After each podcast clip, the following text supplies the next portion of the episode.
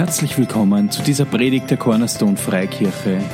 Wir hoffen, dass du durch diese Botschaft mehr und mehr erkennen wirst, wie gut Gott ist.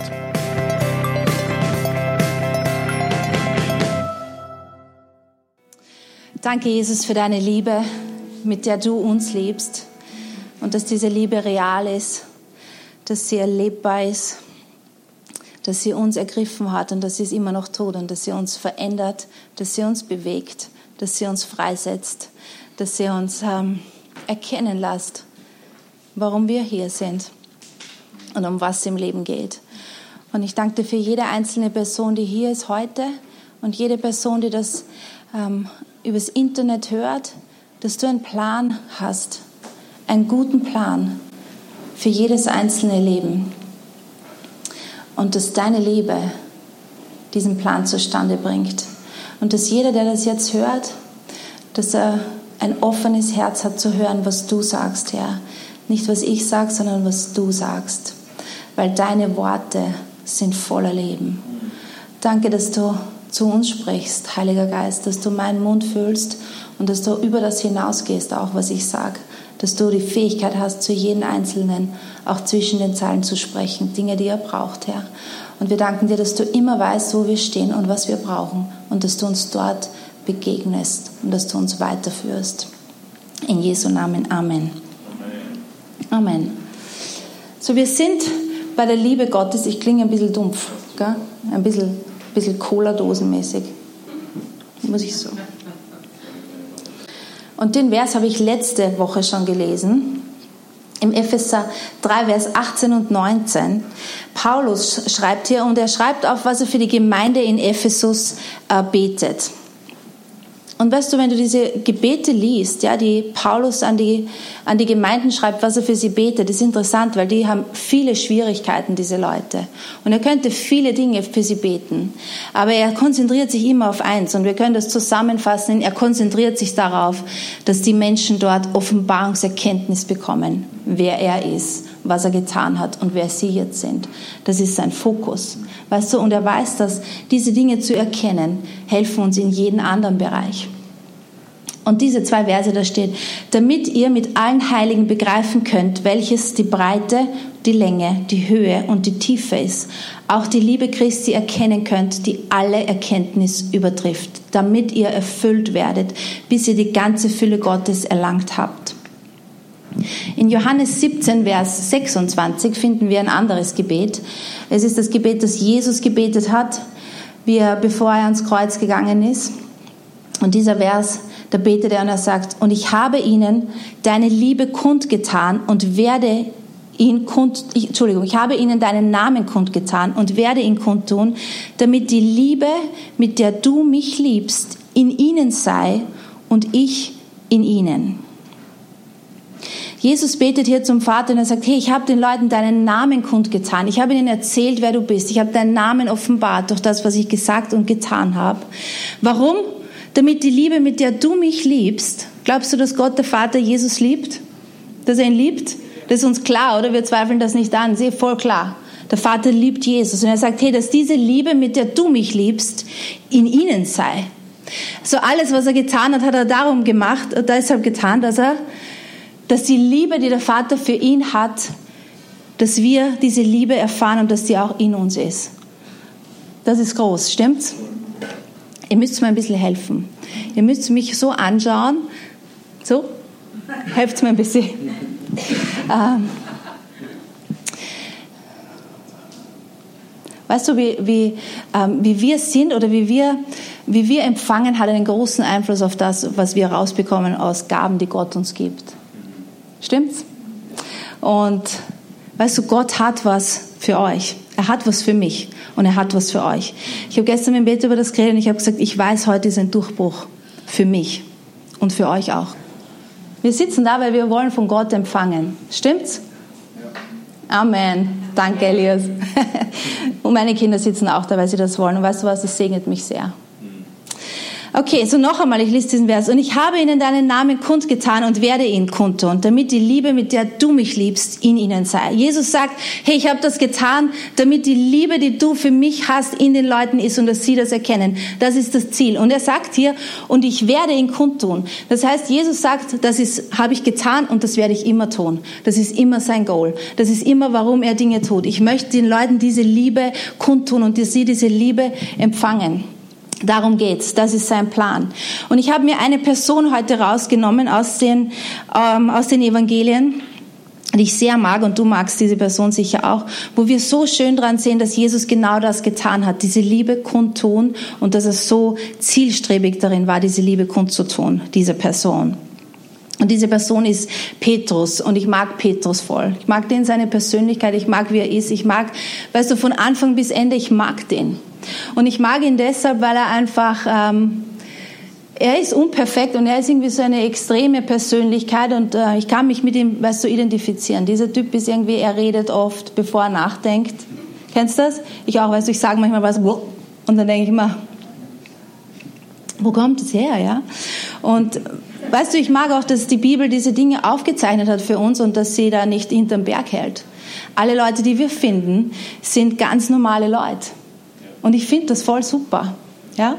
Und Petrus war so einer. Und wir finden Petrus, weißt du, wie Jesus kommt ähm, und ihn beruft und sich sein Boot ausborgt. Und wir sehen das.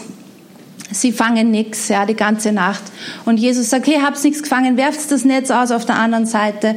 Und Petrus sagt, pff, das sind keine Fische, wir haben die ganze Nacht, aber gut, wenn du das sagst, ja, dann mache ich das.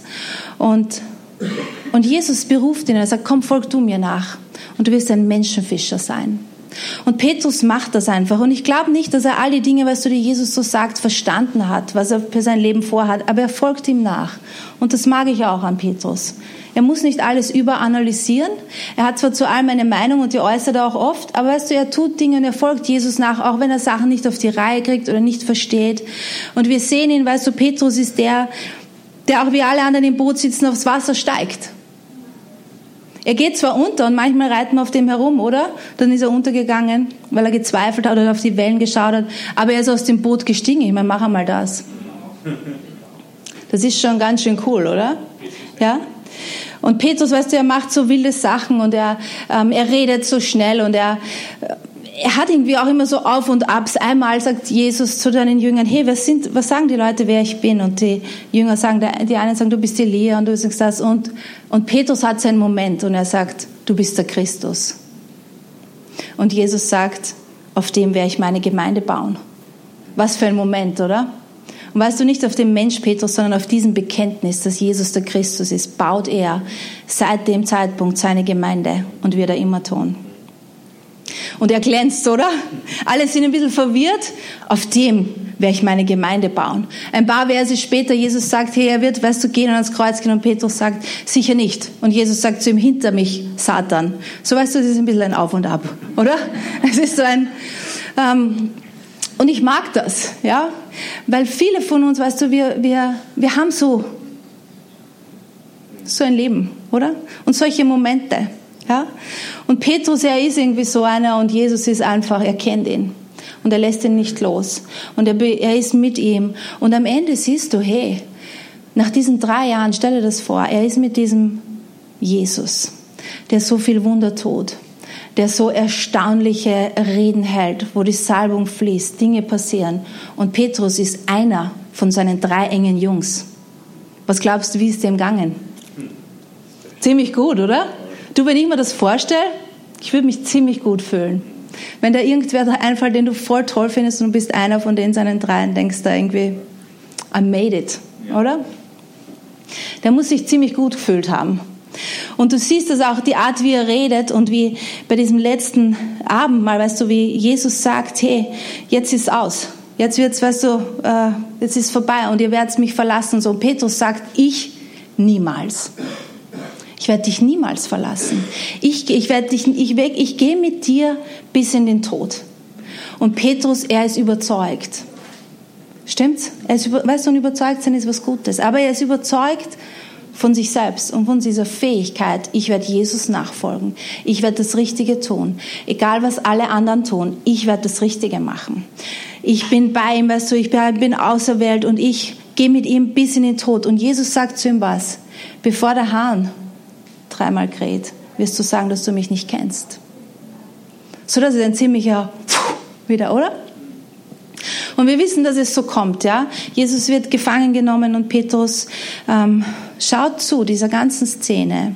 Und ich finde in diesem Film The Passion, wenn du den noch nicht gesehen hast, schau ihn dir an, ist das so gut gemacht, diese Szene, weißt du, in der Petrus sich wiederfindet. Dieser Druck und diese Angst und diese Bedrängnis von den Leuten. Und weißt du genau, wie das war und wie viele Leute da jetzt waren und wer das war, das ist immer ein bisschen anders beschrieben. Aber er findet sich genau in dieser Situation wieder, wo er Druck hat und Angst hat und er sagt genau das, ich kenne ihn nicht. Und er sagt dreimal, ich kenne ihn nicht. Das ist ein ziemliches und kannst du dir vorstellen, wie es dem gegangen ist? Der muss so unfassbar enttäuscht von sich selber gewesen sein. Und du und ich, wir finden uns auch in solchen Situationen wieder im Leben, früher oder später. Weißt du, wo wir selber von uns enttäuscht sind. Auch Dinge, die wir uns gedacht haben, wie es sein wird. Dinge, die wir uns auch überlegt haben, weißt du, wie es mit Gott sein wird oder mit unserer Familie, mit Dingen. Und wir finden uns in einer Situation und wir tun irgendwas aus Druck oder aus Angst, wo du dir denkst, niemals hätte ich mir gedacht, dass ich das sag oder dass ich das mache. Und Petrus hat es damals nicht gewusst, aber es war ein guter Punkt für ihn. Es war ein guter Punkt, weißt du, am Ende seiner selbst da irgendwo anzukommen oder das an sich selbst zu sehen. Und dann sehen wir weiter, weißt du, was passiert und Jesus stirbt. Jesus äh, steht wieder auf. Und äh, Petrus weiß das auch sehr wohl, ja. Ja, und er sieht das leere Grab und Jesus lässt ihm ausrichten, hey, sagt's Petrus, ja, dass ich lebe und so weiter. Aber irgendwie finden wir Petrus, und da möchte ich jetzt ein bisschen mehr lesen, in Kapitel 21, in, einer, in dieser Situation, und ich stelle mir das so vor, weißt du, er weiß, dass Jesus, er lebt wieder, er ist auferstanden, aber er ist irgendwie in einer unsicheren Situation. Und er ist irgendwie unsicher auch mit sich selbst. Wie geht es jetzt weiter? Okay, ich weiß ja, Jesus, das stimmt, er lebt wieder, ja, und er ist da, er ist auferstanden. Aber wir finden in, in Johannes 21, Und ich lese ab Vers. Ich lese ab Vers 3. Simon Petrus sagte, ich gehe fischen. Die anderen meinten, wir kommen mit. Also fuhren sie im Boot hinaus, doch sie fingen die ganze Nacht über nichts. Und weißt du, was interessant ist? Dass Petrus hat das Fischen sein lassen. Und er hat seine Netze und sein Boot, er hat das sein lassen. Und er ist mit Jesus mitgegangen. Jesus hat gesagt, du bist jetzt ein Menschenfischer. Und in dieser Situation wieder, wo er irgendwie nicht wirklich, glaube ich, weiß, wohin mit sich selbst und wie es jetzt weitergeht, geht er zu was Alten zurück. Und er geht wieder fischen. Und es ist etwas in uns Menschen, weißt du, wenn wir unsicher werden, wie es jetzt weitergeht und wir sind von uns selber enttäuscht, dann haben wir die Neigung dazu, zu was Alten zurückzugehen. Zu was Alten, was wir irgendwie gewohnt sind. Und er geht wieder fischen. Und das Interessante ist, die anderen sagen, wir gehen mit. Weißt du, die waren gar nicht alle Fischer, aber die gehen alle mit. So dieses, diese Leiterschaftsberufung und diese Salbung, die auf Petrus drauf war, die war da und die ist da geblieben. Die alle anderen steigen auch ins Boot und gehen mit fischen. Und sie fischen die ganze Nacht nichts. Beim Morgengrauen sahen die Jünger Jesus am Ufer stehen, doch sie kannten ihn nicht, wer es war. Er rief ihnen zu, Freunde, Habt ihr etwas gefangen? Sie antworteten nein. Da sagte er, werft euer Netz auf der rechten Seite des Bootes aus. Dann werdet ihr etwas fangen. Sie taten es und bald konnten sie das Netz nicht mehr einholen, weil es so viele Fische darin waren. Kommt dir die Szene bekannt vor? Ich liebe Gott für das, wie er ist. Hey. Es ist genau die Szene, wie Jesus Petrus gefunden hat. Genau die. Genau die, weißt du, wo er ihn berufen hat. Wo sie die ganze Nacht nichts fischen. Und Jesus sagt, hey, werft die Netze auf der anderen Seite nochmal aus. Jesus steht hier und er sagt, habt ihr nichts? Habt's nichts? Ist nichts geworden mit eurem Plan? mit dem, was ihr jetzt meint, was ihr halt jetzt wieder macht mit eurem Leben. Ja? Aber werft das Netz auf der anderen Seite nochmal aus. Und ich glaube, es geht weder, weniger darum, weißt du, dass sie hier Fische fangen und dass es ein Wunder sein soll, wo sie staunen drüber. Ich glaube, es geht darum, dass sie sich erinnern an diese Szene. Und weißt du, Gott hat eine Art, wo er uns immer wieder erinnert an Szenen, wo er uns gefunden hat und was er getan hat. Und er hat diese Szene hier und schau, was dann passiert. Vers 7. Da sagte der Jünger, den Jesus liebte, der Johannes, zu Petrus, es ist der Herr. Als Simon Petrus hörte, dass es der Herr war, legte er sein Obergewand an, denn er hatte es zur Arbeit ausgezogen, sprang ins Wasser und schwamm ans Ufer. Die anderen blieben beim Boot und zogen das gefüllte Netz hinter sich her. So, was, ist, was passiert? Johannes erkennt Jesus und Petrus reagiert. Und weißt du was? Wie ich das gelesen habe, habe ich mir gedacht, das ist so cool. Gott verwendet unsere Persönlichkeiten, wie wir sind. Er möchte nicht, dass unsere Persönlichkeiten sich ändern und sie arbeiten so gut miteinander. Johannes war, weißt du, immer ein Anbeter.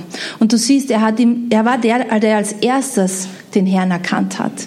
Leute, weißt du, die so Anbeter sind, diese Marias unter uns und die, die erkennen den Herrn. Und was macht Petrus? Er handelt. Er haut sich ins Wasser und er schwimmt ihm entgegen. Und wir müssen uns nicht angleichen oder uns verändern, sondern so wie du bist, weißt du, verwendet Gott dich. Und es ist ein, ah, es ist eine Christenkrankheit ein bisschen, dass wir uns denken, weißt du, diese Besonnenheit von dem, da lerne ich das und der ist so spontan, da lerne ich das und der ist so, der hat so viel Glaube, da lerne ich das und der, und das ist ein Schmarrn, als könnten wir uns selbst irgendwie basteln. Und das frustriert uns. Ja? Und das ist nur so ein kleiner Seitenast. Aber weißt du, wie ich das gelesen habe? Wie cool ist das? Johannes erkennt ihn. Und Petrus auf das hinauf, weißt du, dass Johannes ihn erkennt, springt ins Wasser ihm entgegen. Es hält ihn hier nichts. Er sieht Jesus und er möchte zu ihm. Er sagt, pff, vergiss, vergiss die Netze, oder? Und er schwimmt zu Jesus. Als sie ausstiegen und an Land gingen, sahen sie ein Kohlenfeuer brennen, auf dem Fisch gebraten wurde, dazu gab es Brot. Holt ein paar von den Fischen, die ihr gerade gefangen habt, sagte Jesus. Da stieg Simon Petrus ins Boot und holte das Netz an Land. Obwohl es mit 153 großen Fischen gefüllt war, zerriss das Netz nicht. Kommt her und frühstückt, sagte Jesus. Doch keiner wagte ihn zu fragen, ob er wirklich der Herr ist. Sie wussten, dass er es war.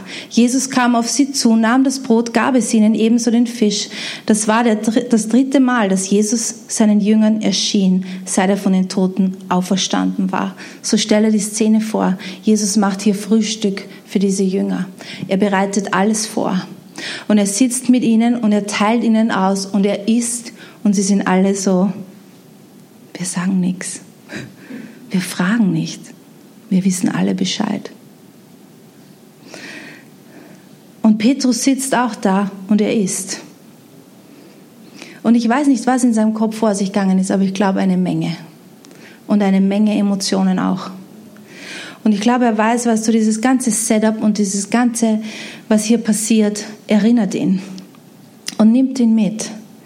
Und nach dem Frühstück sagte Jesus zu Simon Petrus, Simon, Sohn des Johannes, liebst du mich mehr als die anderen? Petrus erwiderte, ja Herr, du weißt, dass ich dich lieb habe. Jesus sagte, dann weide meine Lämmer. Jesus wiederholt die Frage, Simon, Sohn des Johannes, liebst du mich? Petrus antwortete, ja Herr, du weißt, dass ich dich lieb habe. Jesus sagte, dann hüte meine Schafe. Noch einmal fragte ihn, Simon, Sohn des Johannes, hast du mich lieb? Petrus wurde traurig, weil Jesus die Frage zum dritten Mal stellte und sagte, Herr, du weißt alles. Du weißt, dass ich dich lieb habe. Jesus sagte dann, weide meine Schafe. Ich versichere dir, als du jung warst, konntest du tun, was du wolltest und hingehen, wo es dir gefiel. Doch wenn du alt bist, wirst du deine Hände ausstrecken und ein anderer wird dich führen und hinbringen, wo du nicht hingehen willst. So deutete Jesus an, auf welche Weise Petrus sterben würde, um Gott damit zu verherrlichen. Dann forderte Jesus ihn auf, folge mir nach. Zu dieser Stelle, weißt du, ich habe die schon oft gelesen und ich habe oft, ähm, ich habe oft auch Predigten drüber gehört und sie waren immer ein bisschen, kennst du das, wenn ein bisschen was überbleibt und du hast, du hörst Antworten, die nicht so ganz befriedigend sind auf Bibelstellen, die sind irgendwie so, hm, ja, aber hm, weiß nicht. Und ich sage nicht, dass ich jetzt alles über diese Bibelstelle weiß, aber diese Unterhaltung, dass Jesus Petrus mitnimmt und sagt, hey, liebst du mich? Und Petrus sagt, ja. Liebst du mich mehr als die anderen? Und er sagt, ja, ja, na, dann weide meine Schafe und so weiter. Und weißt du, die Unterhaltung macht Petrus, steht da irgendwie schon traurig. Ja, du weißt alles, ja. Und ich habe im Urtext jetzt auch nachgeschaut, was das bedeutet, diese Wörter.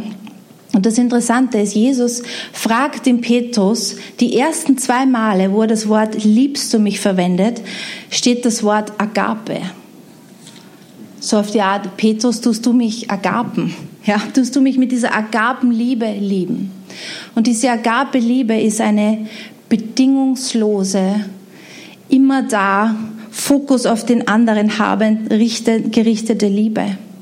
Sie hat nichts Eigennütziges, sie sucht nicht den Nutzen von sich selbst. Sie ist komplett göttlich, immer da, sicher, Agape-Liebe. Und Petrus antwortete ihm immer mit Phileo. Und das ist brüderliche Nächstenliebe. Ich, ja, Jesus, ich phileo dich. Ja, diese menschliche, freundschaftliche Liebe, weißt du, wo es immer irgendwie zwei Seiten braucht. Und beim dritten Mal, wie Jesus ihn fragt, liebst du mich, verwendet Jesus oder steht da auch dieses Wort dann, Phileo. Petrus, liebst du mich mit dieser Liebe? Und Petrus sagt ja. Dann folge mir nach, weide meine Schafe. Ähm, und wie ich weiß über das nachgedacht habe, was ich glaube, was hier passiert ist in dieser Unterhaltung unter anderem ist, dass Petrus zu diesem Punkt kommt, wo er versteht, dass es nicht um seine Liebe für den Herrn geht oder dass er merkt, hier seine Liebe für den Herrn ist begrenzt. Und die Liebe Jesu ist nicht begrenzt. Sie ist, weißt du, unbegrenzt und sie ist sicher. Er kommt an diesen Punkt, weißt du, Jesus macht diese ganze Szene für ihn und mit diesem Fischernetz und mit den Broten und mit den Fischen und Jesus äh, isst mit ihm und er redet mit ihm. Und ich glaube, dass Petrus an diesen Punkt gekommen ist, weißt du, über das hinweg, wo er so hoch oben war, wer er ist und was er tut und seinen Dienst. Und er stürzt so weit runter und ist so enttäuscht von sich. Und Jesus findet ihn wieder an einem Punkt und er sagt dann zu ihm, er macht ihm klar, Petrus, es geht nicht um deine Liebe für mich. Es geht um meine für dich. Und deine Liebe ist begrenzt. Und das ist okay. Und die Berufung, die ich für dich habe, die steht fest. Die steht fest, dass du meine Schafe, dass meine Lämmer weidest und dass ich dich lieb und das reicht. Weil meine Liebe für dich ist, auf dem alles steht. Unsere Beziehung, dein Dienst, das, was ich für dich vorhabe, es ist meine Liebe, es ist nicht deine. Und du musst nicht, weißt du, ich werde das für dich und das für dich. Und das Erstaunliche ist, dass er dann noch sagt, hey, wo dann steht, du wirst, ähm, wo er prophezeit über seinen Tod. Und er sagt unterm Strich, du wirst für mich sterben, Petrus. Und ist es nicht genau das, was Petrus gesagt hat? Ich gehe in den Tod mit dir.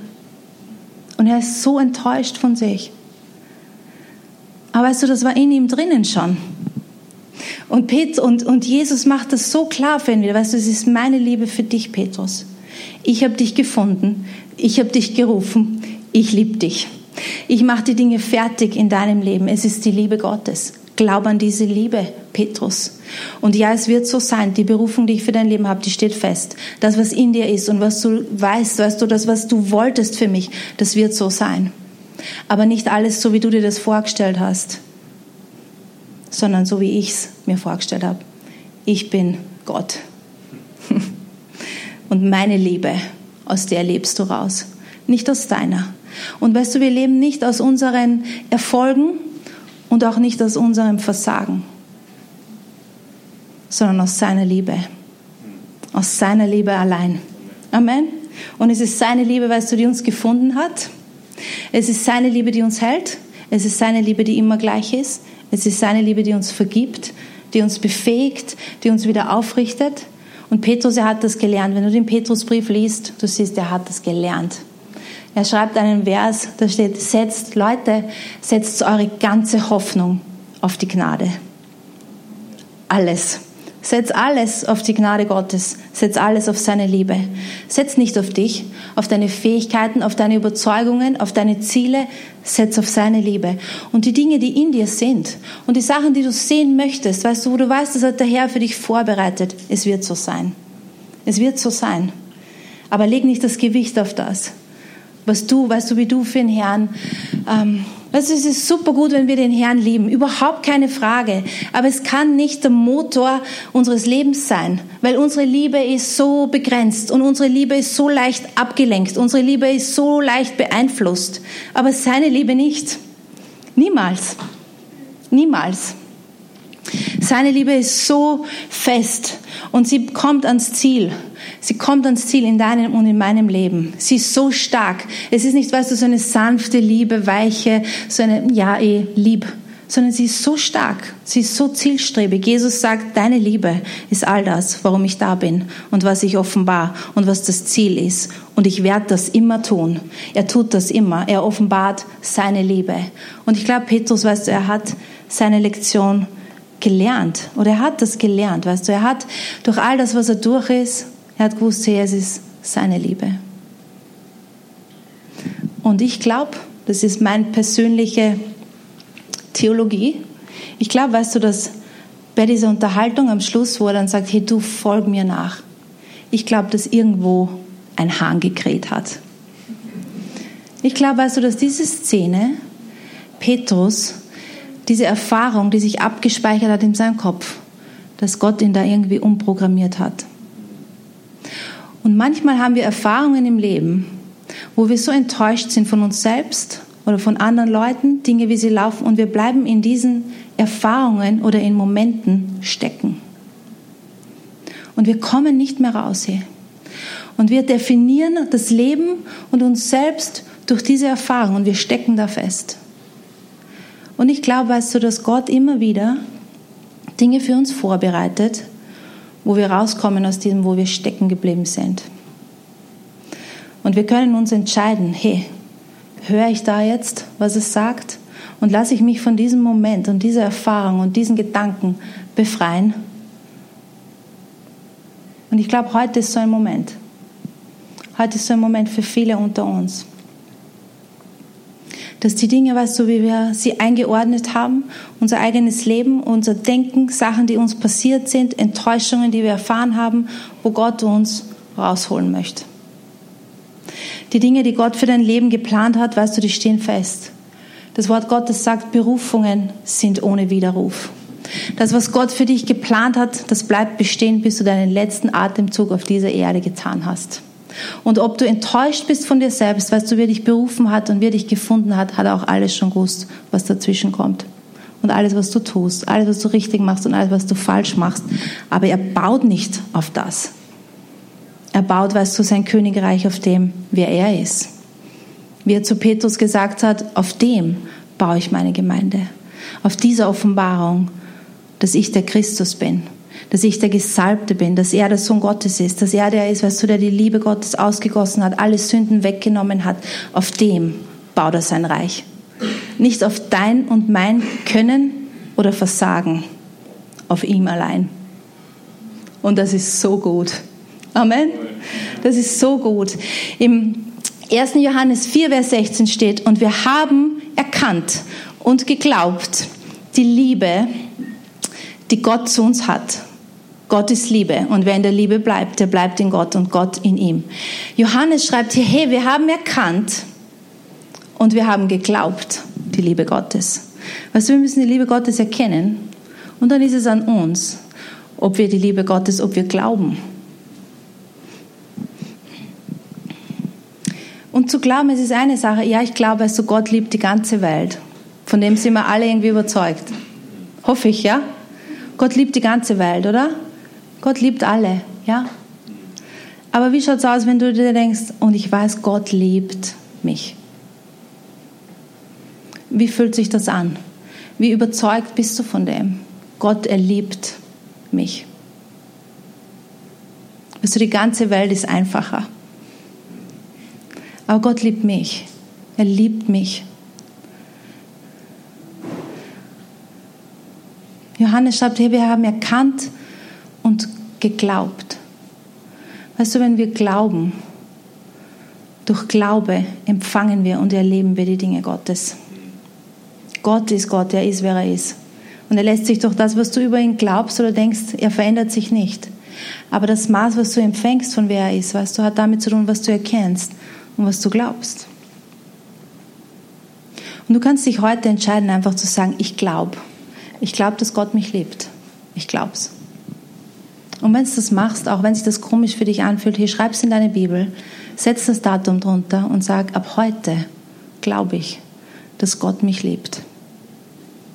Und egal, was in diesem Leben passiert, egal, was du machst, egal, wo du dich findest gerade, er liebt dich. Glaube an diese Liebe.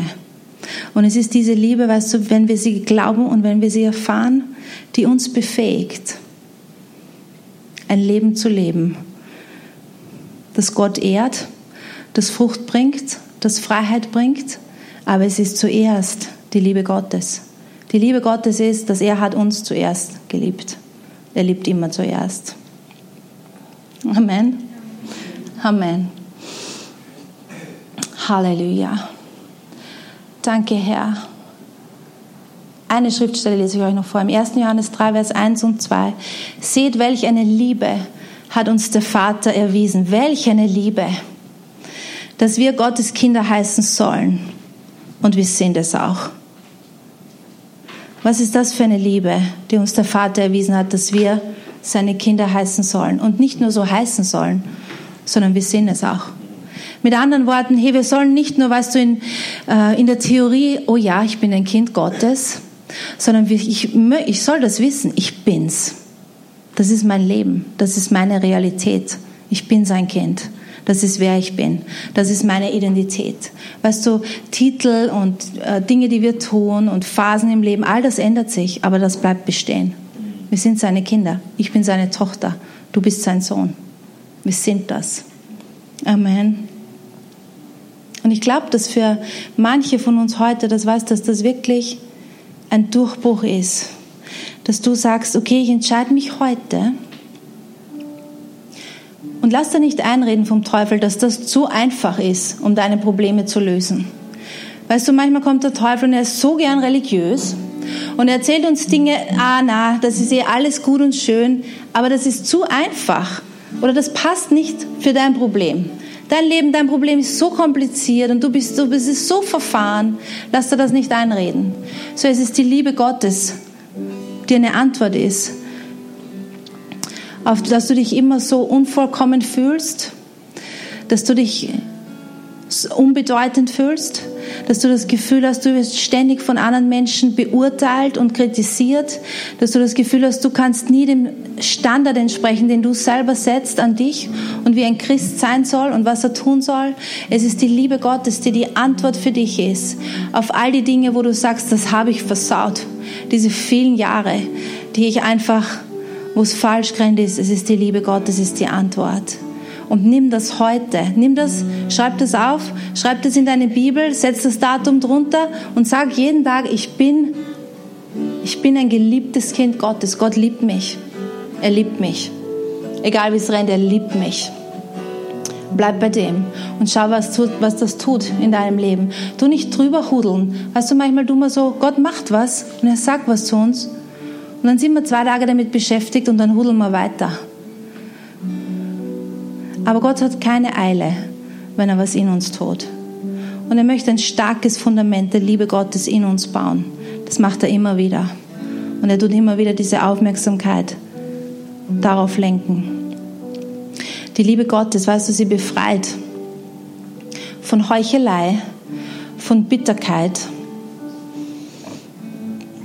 von Religiosität. Die Liebe Gottes befreit vom Kritisieren, von Enttäuschungen. Es ist die Liebe Gottes, die Hoffnung schenkt für eine Zukunft. Es ist die Liebe Gottes, die befähigt, die uns sehen lässt. Es ist die Liebe Gottes, die uns hilft, Dinge loszulassen und zu sehen, auch was Gott jetzt tut. Also manche von uns stecken auch fest so in diesen guten alten Zeiten. Lass los. Gott hat gute Pläne für dich jetzt. Muss nicht stecken bleiben in gar keinen Erfahrungen. Muss nicht stecken in deiner Ehe, mit deinen Kindern, weil Gott liebt dich. Er liebt dich. Er hat Dinge für dich vorbereitet mit so einer Hingabe und Mühe, um deine Aufmerksamkeit zu bekommen, zu sagen, ich liebe dich. Ich weiß, deine Liebe ist begrenzt, aber meine nicht. Danke, Herr, für deine Liebe und dass sie nicht theoretisch ist. Danke, Herr, dass nichts an dir theoretisch ist. Danke für die Liebe Gottes, die ausgegossen worden ist in unser Herz. Das ist die größte Herausforderung, weißt du, oft für uns Christen, dass wir dieses einfache Evangelium glauben. Gott, der gekommen ist auf diese Welt als Mensch und uns gedient hat, uns geliebt hat, uns befreit hat, der all unsere Sünden und unsere Sorgen, alle Lügen, alle Enttäuschungen, alle Bitterkeit, alle Krankheiten, alle Sackgassen auf sich genommen hat alle Trennung, alle Distanz, alle Ablehnung. So Jesus hat das auch aufs Kreuz genommen, dass du dich selber ablehnst. Er hat das mitgenommen. Er hat dich befreit. Und er hat all das mitgenommen ans Kreuz und er hat dafür ein für alle Mal bezahlt. Er hat ausgerufen, es ist vollbracht, zur Gänze bezahlt. Es ist fertig. Und er hat all diese Dinge mit in den Tod gerissen und sie dort gelassen. Und er ist auferstanden mit neuen Leben, mit diesem Zoe-Leben, göttlichen, überfließenden Leben, das voll ist, voll dieser bedingungslosen Liebe, voller Sinn, voller neuer Hoffnung, voller Gnade, voller Heilung. Voll mit Bestimmung und Annahme, voller Versöhnung. Und all diese Dinge sind real und sollen real sein in deinem Leben. Und glaub einfach, glaub diesem einfachen Evangelium und freu dich an dem. Es befreit was, es befreit von so viel Eigenleistung und auch von so viel Heuchelei. Ich habe immer wieder kommt mir dieses Wort Heuchelei und ich habe das Gefühl, da ist jemand hier und du hast in den letzten Tagen hast du gesagt, ich bin so müde dieser Heuchelei. Ich bin so müde dieser Heuchelei. Und nicht nur Heuchelei von anderen Leuten, sondern deiner eigenen auch. Du sagst, ich bin so müde von diesem Heucheln. Ich kann mehr. Und Gott sagt dir, dass Jesus hat diese Heuchelei, die dich müde macht, hat er am Kreuz besiegt. Und du sagst, du kannst, und er sagt zu dir, hey, du kannst rauskommen, so wie du bist. Und ich treffe dich dort, wo du bist. Und ich zeige dir auch, wer du wirklich bist. Ich zeige dir, wer du wirklich bist, wer du in mir bist. Danke, Herr. Danke, Herr, dass du all diese Dinge, dass du sie wirklich getan hast für uns. Und ich bete, dass das eine Realität jetzt wird. Für jeden, der hier sitzt. Dort, wo er steht. Dass deine Liebe jetzt kommt und jetzt einfach die Herzen von Leuten überflutet und Dinge wegwäscht. Und dass Gnade da ist, alte Sachen echt loszulassen. Dass dieser feste Griff gelockert wird und dass wir Dinge loslassen und Neues nehmen, Herr. Und uns trauen auch Neues zu nehmen, neue Hoffnung, neue Gnade, neue Liebe, Herr. Wir haben erkannt und wir haben geglaubt, die Liebe, die du für uns hast, die du für uns hast, die du für uns hast. Wir geben uns diese Liebe hin, die Liebe, die du für uns hast, Herr. Danke, Herr, für diese Liebe. Danke, Herr, für diese Liebe. Danke, Herr, für diese Liebe, die du für uns hast. Halleluja. Danke, Herr.